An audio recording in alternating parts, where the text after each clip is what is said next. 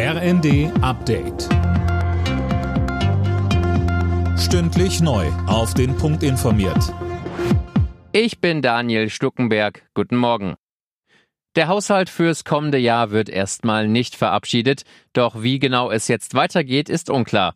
Das Bundesverfassungsgericht hatte ja letzte Woche geurteilt, dass ungenutzte Corona-Kredite nicht für den Klimaschutz genutzt werden dürfen. Jetzt fehlen der Ampel 60 Milliarden Euro. FDP-Fraktionschef Dürr sagte bei NTV, Wir werden weiter über den Haushalt 2024 beraten und Änderungen vornehmen, weil wir das Urteil des Verfassungsgerichts eins zu eins umsetzen wollen. Als FDP sind wir Freunde der Schuldenbremse. Umso wichtiger ist es uns, dass das sich äh, eben auch im Haushalt widerspiegelt, das, was das Bundesverfassungsgericht geurteilt hat.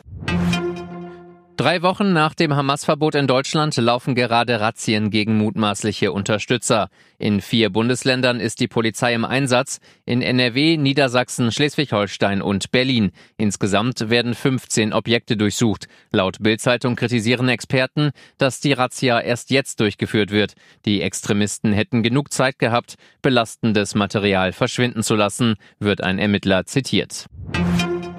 Im Tarifstreit zwischen der Bahn und der Lokführergewerkschaft GDL steht heute und morgen die nächste Verhandlungsrunde an.